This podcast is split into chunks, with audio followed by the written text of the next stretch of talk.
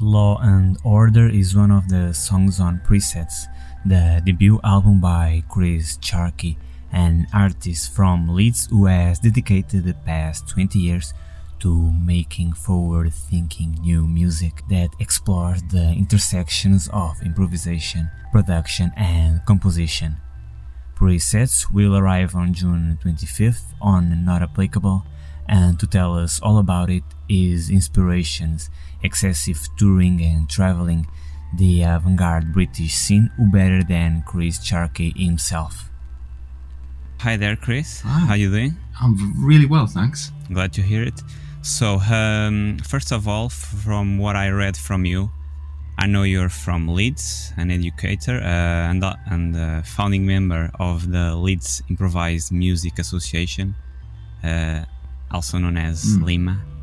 Uh, that you also played, composed music for several groundbreaking UK groups, such as Trio VD, Acoustic Ladyland, World Sanguine Report, and so many more. So, uh, as a first question, I would like to for you to tell us a bit more about your background. Where did you grow up? Uh, what was your first instrument? Things like that. Yeah. Okay. Um, well, yeah, I, I live in Leeds, which is in Yorkshire, in, in England, but I'm actually originally from a city about 100 miles north um, called Gateshead, which is, uh, and it's Gateshead's neighbour, Newcastle, is perhaps one that more people have heard of. But um, I, yeah, I, I grew up. That's where I grew up. Um, I got a guitar. My first guitar, I think I got when I was about I think I was 11, uh, and I remember it was um, it was Halloween as well, which is which I guess could be a bit auspicious. Um, but uh, so yeah, it was Halloween, and it was a, I think the first, my parents insisted that I got uh, an, an acoustic guitar first. so it was a it was a nylon strung classical guitar, and I remember I went to the library that, uh, uh, that was uh, near my house, and I got a book out about how to play the guitar. And the first, and I remember, I remember looking at the chord diagrams, and just trying to, and you know, it took me ages to figure out what they, what you know, what they meant. And I remember, I, I, think I learnt my first three or four chords upside down because I, because I, I read the chord boxes wrong. Uh, and then, and I, I had to send the guitar. There was there was someone who lived across the street who played, and I uh, we we had to send it to him every time we wanted it tuned, which is pretty funny to think about. Um, and then I, I got some lessons in school. Um, there was a guitar class run by like the maths teacher. He ran it. he ran a guitar class at lunchtime, and myself and a friend of mine called Craig, uh, we both learned together, um, and we started our first band. Like um, one thing that's one thing I'll, I remember from back then was as soon as as soon as I learnt anything, any chord or anything, I would just start. I would just start making stuff up, you know. So if I knew two chords, I would just play the two chords in different orders. And I had this I had a friend called John Turrell, who is a, an amazing singer and, and was an amazing singer back then. Uh, he was, he, I mean, he, he plays in a group called Smoove and Turrell. Um, so yeah, you know, you can you can listen to John, um, who's you know still singing amazingly now by checking out that band. But what what he what he could do as well, he could just make stuff up. He could just he just made songs up off the top of his head. So I'd play the three chords that I knew, and then he would just improvise songs, brilliant songs, brilliant lyrics, just out of nowhere. So this thing about improvisation, I you know, I didn't know it was called that at the time, you know, but it, You just like to, you know, experiment new, what comes up to to mind. yeah, yeah, yeah, exactly right. Yeah, so it, it, it seemed to me, so just in that moment where you were just playing chords and this other person was just making music on top of it, it just seemed like magic to me. Like I, I just couldn't, bel I just couldn't believe that you could do that, you know. Um, so it, so I think right from the very start, improvisation's always been very important to me. It's the, it's, it's just the thing that I, I, you know, it, I, just, I just find it to be an amazing. It's like my method, you know. So like, I, I'm not one of these people that that kind of thinks, you know, I don't particularly think improvisation is necessarily like important or, or um, or you know, or, or better than composition or anything like that. I just think that it's my method for making things, and it's the one that I go to the most. And I, you know, I like the th- the things that you discover when you're just in a state of flow or something, or, or, or, or tend to be different things than the things that you would choose if you were choosing something, you know, from a kind of like logical point of view. Do you see what I mean? And I like that. I like the, the fact that it, it uncovers you know, like it uncovers sides of your personality or ideas that you had that you didn't even know you had. And I, I think like, and that unpredictability I like because it, it often, it makes for more original and unusual music. And, and I, I'm interested in that too. I'm interested in trying to make things that are new, I guess.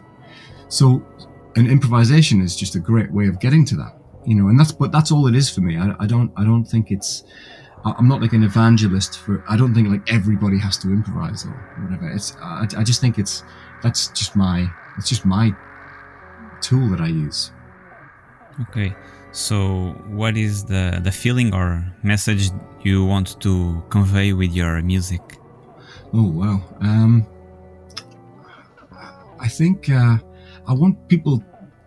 I mean, honestly, I just want people to think I've never heard anything like this before.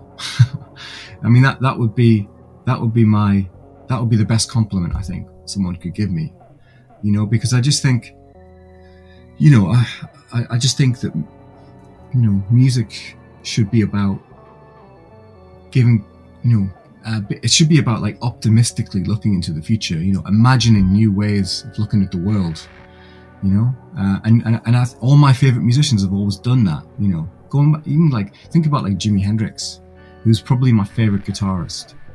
You know, and and it's just unfathomable to to imagine. You know, like what what he brought to think. You know, like what it. Imagine what it was like in like 1967 hearing him for the first time. I mean, can you believe it? You know, it's like, I mean, when I when I hear him now, I just think it still blows my mind. You know, that someone could do that. and and I think, I, I, I you know, and whether that's, but like you know, similarly, someone like Keith Rowe you know, like Keith Rowe or Kevin Drumm. You know, when you listen to their music, you know, what they're doing with prepared guitars or whatever, I just think, you know, I just want that.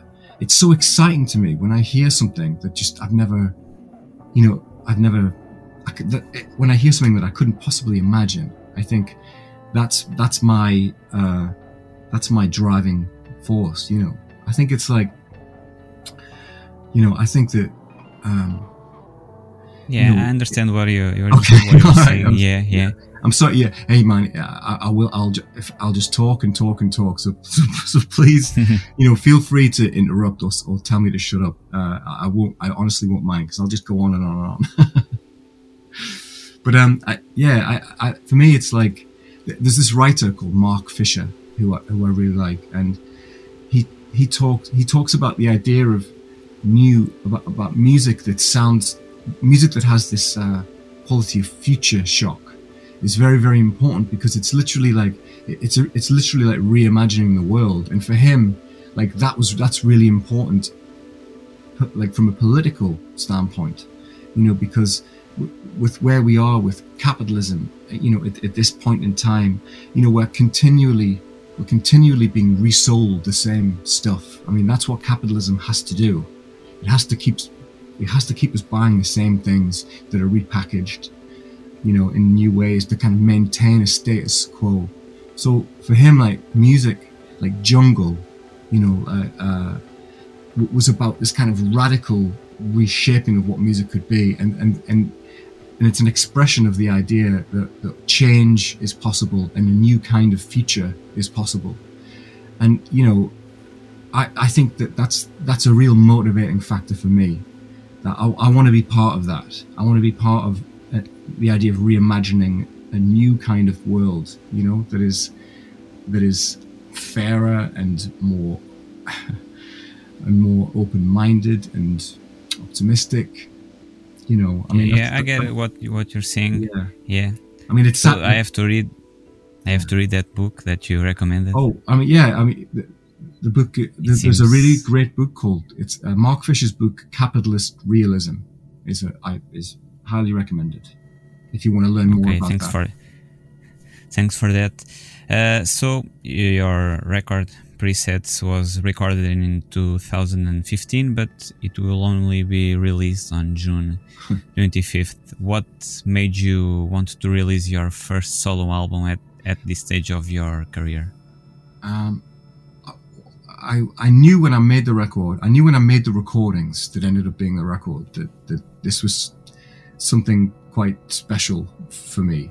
Uh, and I knew that I wanted to, you know, it's a strange thing because I, I just made it for me, really. I made it for me to listen to. and and, and I, I made, it's a 90 minute record, but, but the, the, the sessions that, that, that, that music is culled from are, uh, uh, I think I recorded six hours of music or something. And then, and I, and I I, I, chose lots and lots and lots. There were like 20, 30 pieces. And I just listened to them when I was traveling a lot. Yeah, I read that it was like your traveling companion. Yeah, that's right. During your tours. Exactly. When I, I, would like, I'd have it, it was perfect traveling music for me because it just, you know, a lot of the pieces were very, very long and were, and it, it was kind of what, I suppose what you call steady state music. Like there's not a lot of gaps. it's all, it's all continual. Um, and I think, and it's it's very there's a very there's a there's a uh, a focus on texture, um, that you know in detail and kind of graininess and things like that, which and that's that's the stuff I was kind of gravitating towards at the time, and um, yeah, uh, so basically the, the the six years that have passed since I made it were like a very very slow selection process of whittling it down to my favorite moments. Um, and sharing it with people, uh, you know, uh, at certain points and getting advice. And then it, and then it, and then a few years ago, I kind of, I think I put something up on social media, just like I've got this music that I love and I, I just don't know what to do with it. You know, I, I and then, and that's when Sam, Sam Britton from, uh, Not Applicable kind of got in touch with me. And, and I've known Sam for a long time but it hadn't occurred to me to ask him to put it out. And uh, and Sam said he'd be really interested in, in, in, putting it out. So I sent it to him, and he loved it. And then we and then that began the process of actually getting it done. You know, and so we, we had to go through a, a, very you know a very you know the mas- the mastering stage was pretty intense because obviously it's just so much music. So that took a little time, and then we got the artwork right, and then here we are you know it's like so it's a thing that we i've just very very slowly uh, you know very carefully and slowly been just getting right and you know i've got the cd over here and and I, i'm extremely happy with like everything from the music through to the way it looks. And i'm very very it's been great to work with sam and not applicable. I'm very happy with that label and and what they do and and also bringing in andrew to help with the with this side. Um, it's just all been exactly the way I wanted it to, to be. So I guess I was thinking, you know, because I, am so happy with the record and I feel like it's a statement, a, a pretty definitive statement for me about something. I don't know, you know, whether that's the guitar or music or whatever. I, I wanted to make sure that I got it right because there was a, you know, I don't, I don't know if I'll do it again. You know, I, I don't know. You know, you, I guess you, you never really know what's yeah, going to happen next. It took like a lot of years of your life to to define a statement yeah. of yourself. So yeah, right. you, maybe you don't know if you uh, if you have something more to tell on you, but you know life will tell. So exactly, yeah, that's right. I mean, you know, I'm, I'm doing things all the time, and there's other things going on, but yeah, I, I feel like it was important to give to, to give this record its its moment in the sun, if you like, you know, and just to try and, and to do it properly and try and you know, get try and take the opportunity to to get it into as many people's ears as, as possible. You know, I mean, that's, you know, I, I, my only expectation for the record, really, I, I, I would just like, you know, uh, you know, as, as many people as possible to hear it. Really, I think that's it. You know, but but really, it, it is kind of it is ultimately for me. but maybe that's maybe that's how everyone has to maybe how that's how everyone does it. You know, I mean, you'll you, I guess you might know because you talk to a lot of musicians, but I think you know we, we all kind of do it for ourselves. I think. Um, yeah, yeah, I believe so. Uh, yeah. For for instance, I have a, a radio show in a, a college uh, radio station, but I, I, do I do that uh, show like for myself, and mm. if nobody listens, I'm okay with it. But uh, when I get some uh, feedback about it, I I became very happy about it. Yeah. So yeah, but the most important thing is to do this kind of things for ourselves. That's what I believe. Yeah, well, that's good to hear. So I mean, uh, that that sounds very familiar to me. Um, you know, and it, it's a and it's a it's a lovely feeling actually to to be satisfied. you know, but by you know, I, I I do it all the time. I mean, I, I'm, I'm talking to you now in my studio at my in my home, and I, I make stuff in the studio every day, and like and then and go downstairs and put it on the stereo and and really enjoy. I really enjoy it, you know, and I just I kind of feel like that is enough. You know, um, it's a nice feeling to to to to have gotten to that point. You know, I don't need the valid. I don't need like external validation really.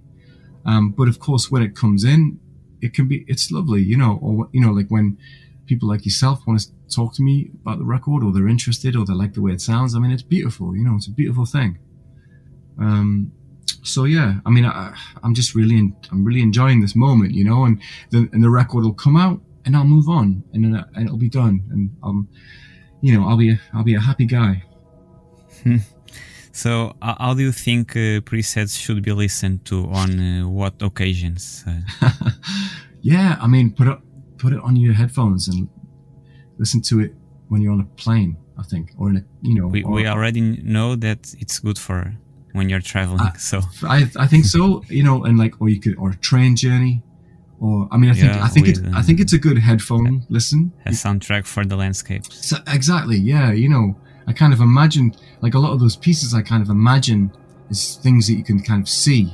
You know, like um, for me, I wanted the pieces to have this kind of like feeling, like almost like sculpture or something. You know, like they sound like you could you could pick it up in your hands and look at it and examine the kind of the details of it. That, that's how they feel to me. But so yeah, you know, I think headphones is good and or you know, uh, but you know the, the pieces they work in, a, in, in they work in different contexts too. I, I mean, I've listened to it in the kitchen, in the living room, on headphones, on studio monitors.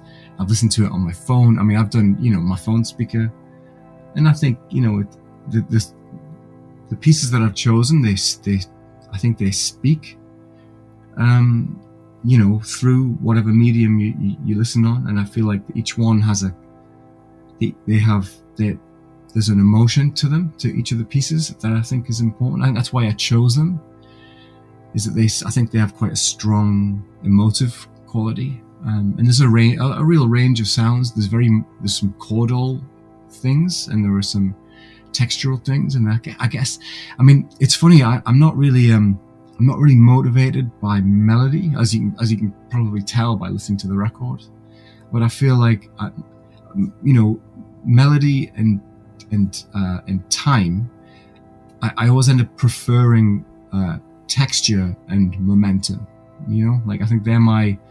I really like texture and momentum because it just, for me, that there's more to do that I can do more with those things than I can with with a melody. I'm just not good at it, I guess.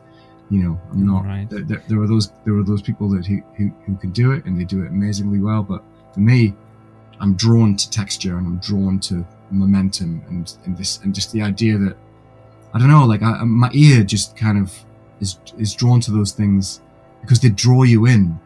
You know, like with, with, with a repetitive rhythm and a melody, I feel like it's there's no mystery or something, you know. There's, but whereas with texture and, and momentum, you're like, I don't know. I, for me, I'm just I just gravitate towards it. I mean, it's, it's personal taste, of course. But sorry, that, so, that, was, um, that, was, a um, funny answer to the question. uh, now, uh, regarding like uh, the um, Evangelist Salvation History is my my favorite track oh, on the record. And uh, that track seems to be overwhelmed with by melancholy and uh, Mm. feelings of restlessness and despair in my personal view hmm so can you tell us the story behind this song i Well, think it uh, this song is a bit different Mm. from the the rest on the record can Yeah. do you agree or I do, I do ag- agree. Uh, it's, it, I think that one and the the piece that is called "Torpid Metacarpals." I, I, I think those two, they're they're a pair. I think in my mind because of the fact that they they're based on harmony, kind of not just harmony, but there's harmony in those songs. Um, and and the thing is, is that uh, you know, each all of these pieces are improvised, um, and and and and evangelist is improvised too and you know i i, I just the the way that that's the way that those sounds worked um the, the sounds that i was playing through suggested a kind of uh, a chord progression i guess. And and you know th- there's the way that the, the the the loops that are in there are kind of creating a kind of dissonance in the harmony that, that runs throughout. And then the harmony the, the harmony that i'm playing on the guitar against that kind of held dissonance is very powerful i think. And for, but for me it's interesting I, I, I get you when you say melancholy I, you know it had you know it's minor in in key but i find i find that that's for me that song is quite uplifting um, especially at the end like there's a final kind of refrain where I play the progression again a few times and, and do some other stuff with it, but I feel like it's got a kind of triumphant kind of sound. That's how I hear it. And I and I remember play. I remember I was in because I, I recorded it here in the studio I'm talking to you from now, and I, I remember that piece. And I remember thinking, and I remember just finding the chords as I was improvising, and thinking, yeah, this is something here. Don't fuck it up.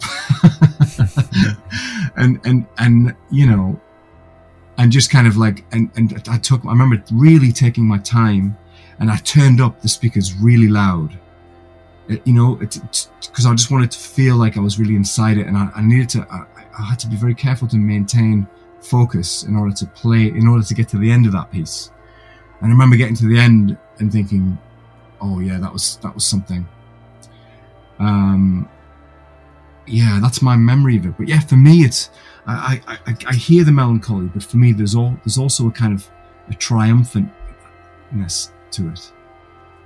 Uh, that's my take. But you know, I- it's, it's quite interesting you know we have different mm, uh, it? interpretations of this song but Yeah, well that- well, that's fine. You know, and because the thing is, when you make music, you know, it's like as soon as that music comes out the speakers, it's not yours anymore. You know, it's like it, it's however people it's however people hear it, and that's the beauty. That's the great thing about it. You know, it's like it, people can have different experiences from from this, and I, I, you know, I that's fine by me. You know, I, I you know, there's no incorrect way to experience this. You know, um, so yeah, I mean, Yeah, it's feel lovely. you. It's lo- and it's lovely to hear that you had that experience, and I'm, I'm very pleased to hear that you like that music. So, as I read in your press release, you know, this record marked the diversion in your creative approach. So, how how has your relationship with music changed due to excessive touring and traveling? yeah so I, I, yeah I during the during that time 2014 2015 i was traveling a lot um and yeah I just start i just noticed that like listening to short songs you know uh was just kind of yeah it was kind of uh the english phrase would be winding me up. It was just kind of like bugging me you know I, i'd find myself getting quite restless with like this kind of Yes. with the with the music changing so frequently and like it wasn't I, I didn't i wanted to feel settled and i wanted to feel calm. And i just ended up seeking out that that kind of music. So, and, and so i moved away from the stuff i was listening to whatever that was and then and i you know and and getting into yeah longer things so uh, uh, what a really important band for me at the time was the necks you know the necks Yeah, I, I, I know them. So yes. I, I got I was obsessed. I listened to the, a lot of Necks. So the Necks play continuously for uh, an hour normally. That's that. What's what they do. And I got and I just listened to the Necks a lot. I also listened to Super Silent a lot. You know that Norwegian group, Super Silent.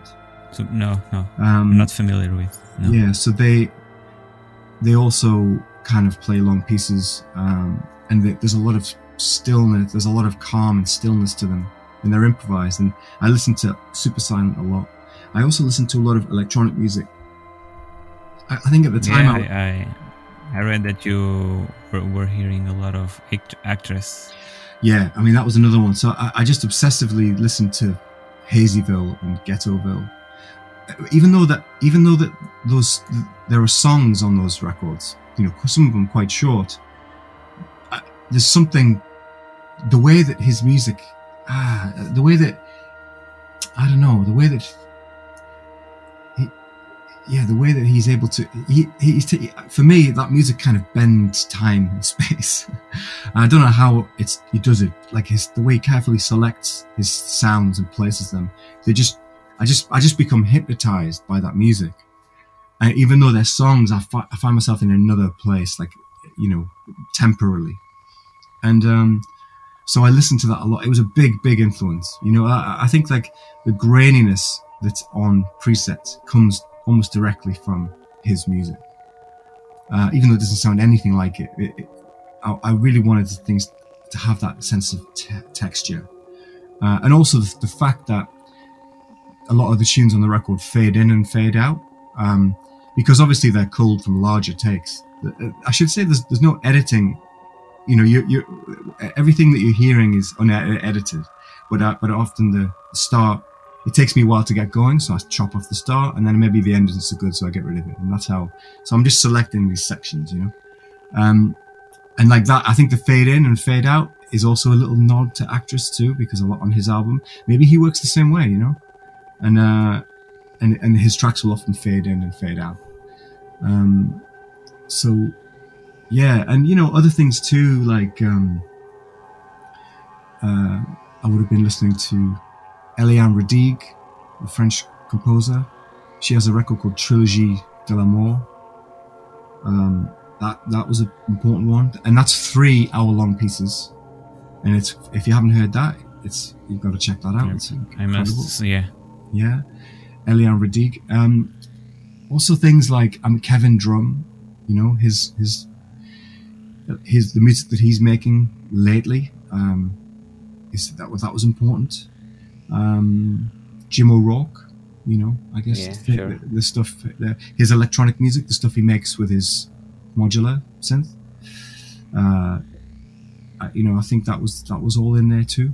Um, yeah, but long, long things, you know. Uh, I, so I just want to feel like I'm swimming inside of it, the music, and time just disappears. And yeah, I mean that that that was, I think that was so that yeah, I ended up. Uh, that's what I ended up gravitating towards, and I, I, and I feel like my exposure to electronic music has probably been the most important thing that's happened to me. You know, in in, in recent years, it's completely changed my relationship to music completely. Um, you know, uh, and what I'm doing now, uh, I think that inter that, that intersection between like improvisation and production, I'm just and that's my little zone. You know, I just really like operating in that place, and I, I find new, you know, it's I find it continually inspiring, and I and, and I find it's always it's always um,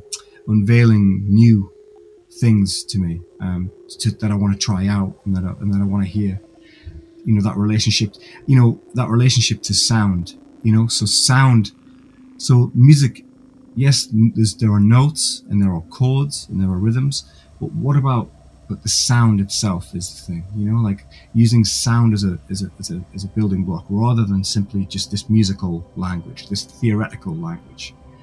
Uh, you know, that's what I that's what is inspirational for me going you know about that about that about that music um going back to you know going back to musique concrète and pierre schaeffer and, you know this idea that you know the sound it's it, the sound itself is the thing. You know, like Pierre Schaeffer reckoned that like that we got it all wrong. You know, by by you know by putting uh, by putting notes on the on the page. You know, it's like um, yeah, yeah. And, and, I think uh, you know, and, and without him, there's no there's and and, and not just him, of course, because there are other pioneers from from from all places from all parts of the of the world, including Africa, of, uh, of this kind of electronic music, early electronic music. Yeah, most of the electronic music comes from Africa. Mm-hmm. Yeah, and that's important. That's important to recognize. Uh, um, um, yeah, uh, yeah. So, so, and I think that um, I think my I think my understanding of that and my study of that has made me a better musician, and it certainly made me a better uh, producer. Uh, you know, because that, that's another thing that I do. I, I, I also mix and master records, and I, I, I love I love doing that as much as I love playing music. I lo- you know spending time with sat with other people's sound. I just think it's such a privilege to do, and I, and I get it's just so rewarding when you when you when you get a good result that both yourself and your client are happy with. It's just a wonderful moment, um, a collaborative moment, you know, a creative moment. Let's have a listen to Young Brothers, the first single from Presets, Chris Sharkey's new album.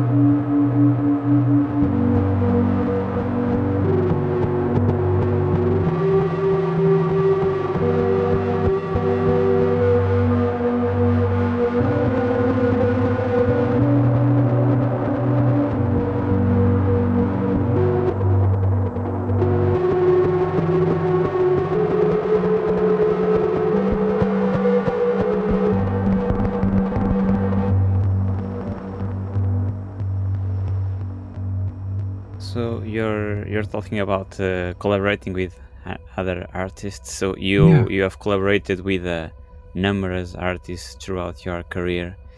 Is there any dream collaboration you would hmm. like to fulfill, or? Oh, I mean, there's a, yeah, there's a lot. Um, there's a lot. Uh, you know, I, am I'm, I'm doing quite a lot of them this summer because I, have um, I'm, i have recently started collaborating with a recording studio here in Leeds, um, and I'm I'm getting studio time there, and I'm also donating time as a as a producer, uh, and I've I've sort of been able to plan quite a lot of sessions um, this summer. Uh, I'm I'm going to be doing a, a, a trio session with uh, two musicians that I love, um, a drummer called Dave Smith and a keyboard player called Dan Nicholls. And I've wanted to do that for ages, and, and we're doing that in July. I'm doing uh, my I have a band called Shiver, which is myself and Andy Champion and Joost Hendrickx on drums, and we're doing a recording with uh, in July too, which is Shiver, but also with the with the pianist and synthesist Matthew Bourne, and I'm really looking forward to that. Um, I'm also playing in trio with my one of my favorite musicians of all time, just the drummer Mark Sanders. We have a record. We've done a couple of records, The Orchid and the Wasp and Lines of Flight, and it's a live processing uh, kind of. You know, uh, I'm doing a lot of stuff in that group uh, with Mark's sound and with layers of and synthesis and all sorts of. Other, I'm playing the guitar too. It's a it's a it's kind of a crazy lots of plates spinning kind of thing. It's very difficult and very but very rewarding. But I'm doing a trio record with Mark and a, a drum a, bass player who I love called Neil Charles. So they're all they're all kind of like dream things. Um, uh, there's another thing for that's later in the year, which is um, the, uh, with the drummer the drummer from Roller Trio, Luke Redden Williams, and uh, uh, another one of my favorite musicians, Pat Thomas, the, the pianist and keyboard player, Pat Thomas.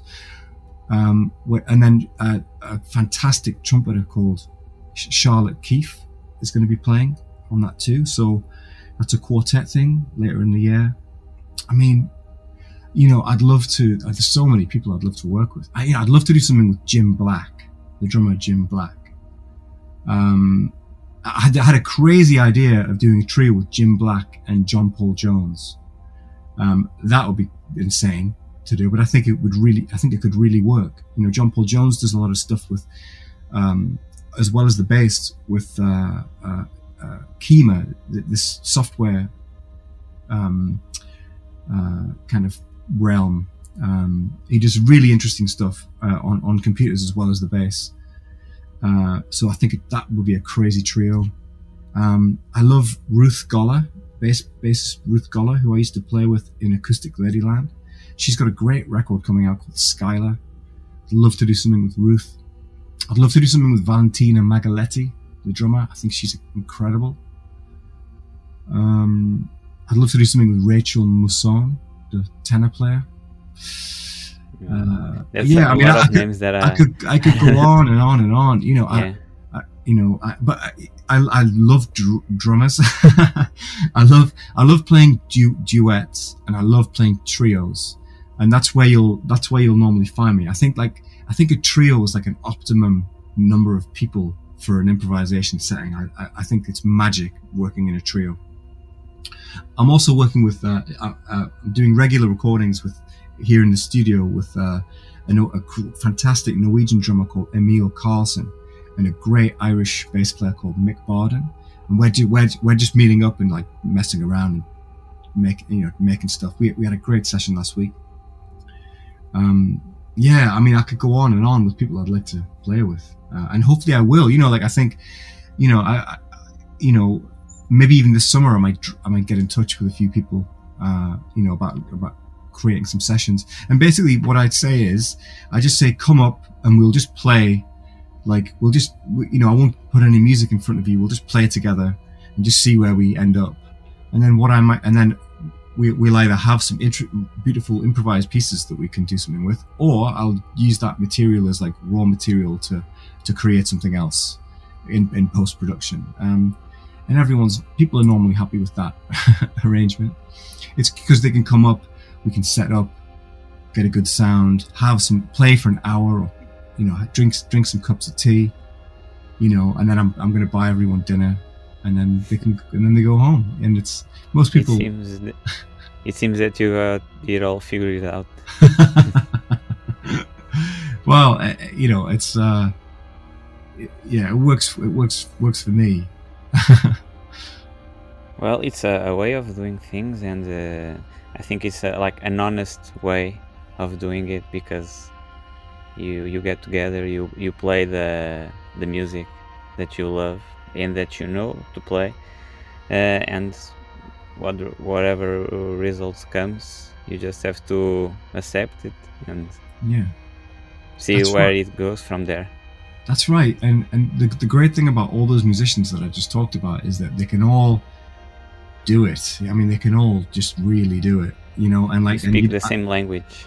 Well, yeah. Oh, I, I just know that like they're gonna, everyone's gonna bring s- such interesting ideas and, and and we're gonna and and when I and when I'm in this, you know, when I'm in the studio, like l- listening to it a few days later, I'll just be thinking, what? Wow, like what's happening here? You know, where did this come from? And like, you know, I just know that that's what's gonna happen. You know, I it's like that. I can't remember who said it, but you know, like it's like when you choosing the choosing the players that you play with is a kind of composition, really. You know what I mean? It, it's like yeah. that's that's the score. who who the people are, and like you know the room that, that we're in, that's the score, and then and then and then the music is what come is, is how that is is the sound of that. You know, uh, it's it's so important.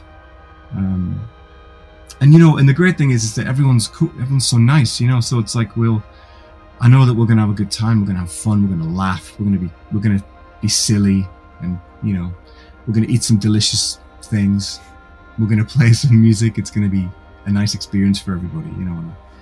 You know, that, you know, I, am the age that I am. I'm 43. You know, I've been doing this. I've been doing it for 20 years plus, and this is how I want to do things now. You know, like I, I, after after all that experience and, and, and all the things that I've been through, this this is this is what I need to do now. You know, this is how I want to spend my time, um, building relationships, having having enjoyable experiences making music, recording music, and and then being able to relive the music over and over again as I work on it in, in the studio and then release it. You know, I just think, um, yeah, that's that's that's what I need right now. It seems a, a, great way to live. I would like to live like that. yeah, you can. Um, you so, can uh, sadly, we are getting into the to the end of at this at this interview. Mm. So I have one more question for you. Um, for someone who is not into the British avant-garde and improvisational scene, or or doesn't know a lot, uh, which records would you recommend us to mm. as an intro- introduction to this kind of scene? Wow. Um. Oh, wow. Okay. that is a big one. I mean, it's just this where to, where to start um, with that.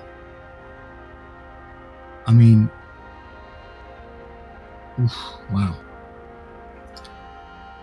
How do I begin to answer that question? I mean, I I, I think maybe. Uh, the way to do it might be to investigate things via the musicians themselves, you know. Um, uh, you know, and, and you know, if you if you were to go onto the Wikipedia page for, you know, UK free improvisation, and you, you could literally just start typing the names in that come up and just and just go on to whatever you you know go onto YouTube or go onto whatever streaming thing that you have and just start putting the names in and going through. But like you know,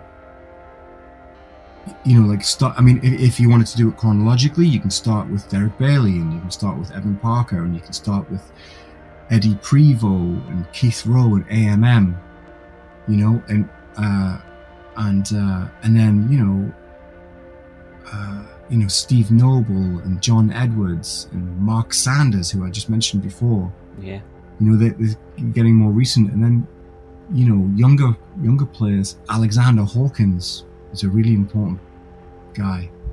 You know, um, uh, he, uh, and uh, and you know, so there's that side of things. Matthew Bourne, who I mentioned before, getting more recent. He, he's someone who I went to music school with, and I still make music now.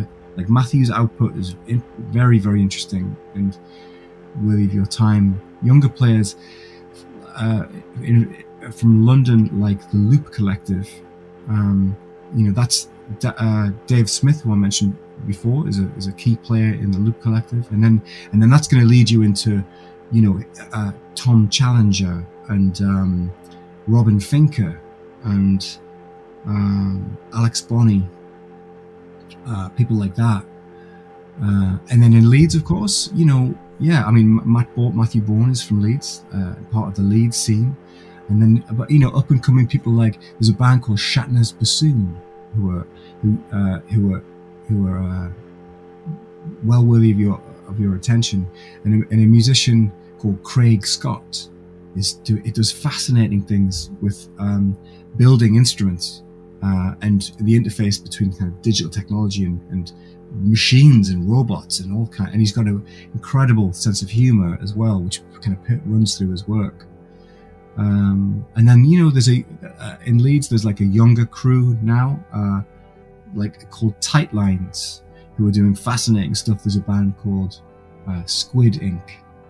Um, you know, a, a, a, young drummer called Jonathan Lodder, who's just graduating from Leeds, Leeds Conservatoire, where I also teach. Um, and he's doing really great stuff.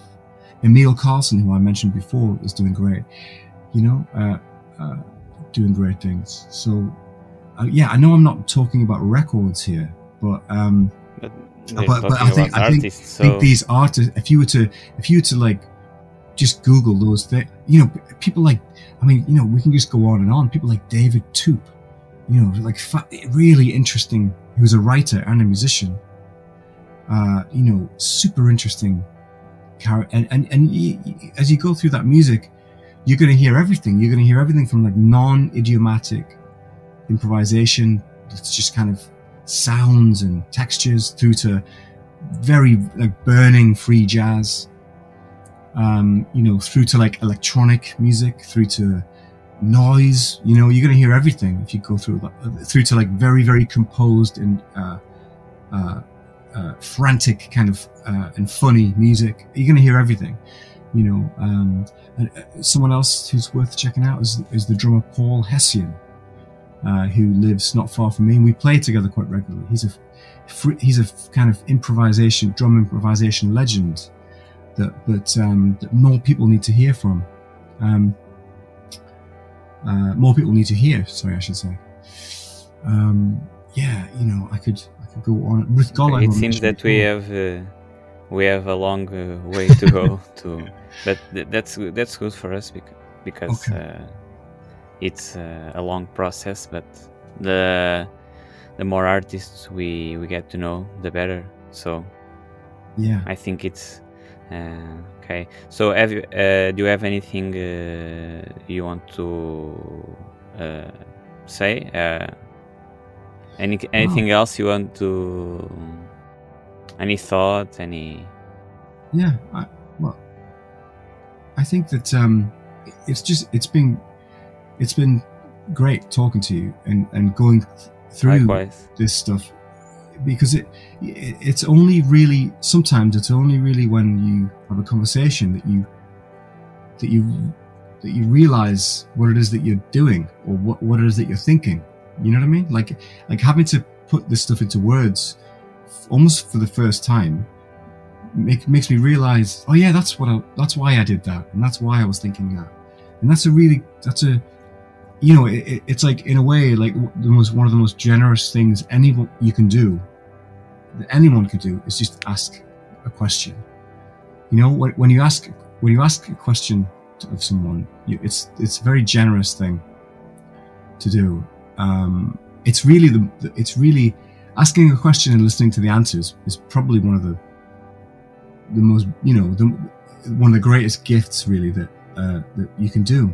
Um, so you know, I'm, I'm very, very grateful um, that you wanted to talk to me, and I've really enjoyed going through this with you, and and I hope that people out there listening um, are going to go away and find, you know, some maybe find some new things.